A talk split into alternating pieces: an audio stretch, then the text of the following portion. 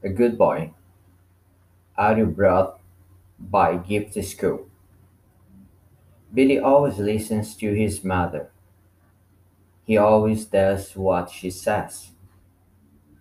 If his mother says, brush your teeth, Billy brushes his teeth. If his mother says, go to bed, Billy goes to bed. Billy is a very good boy. A good boy listens to his mother. His mother doesn't have to ask him again. She asks him to do something one time, and she doesn't ask again. Billy's a good boy.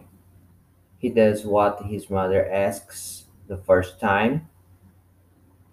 She doesn't have to ask again. She tells Billy, You are my best child.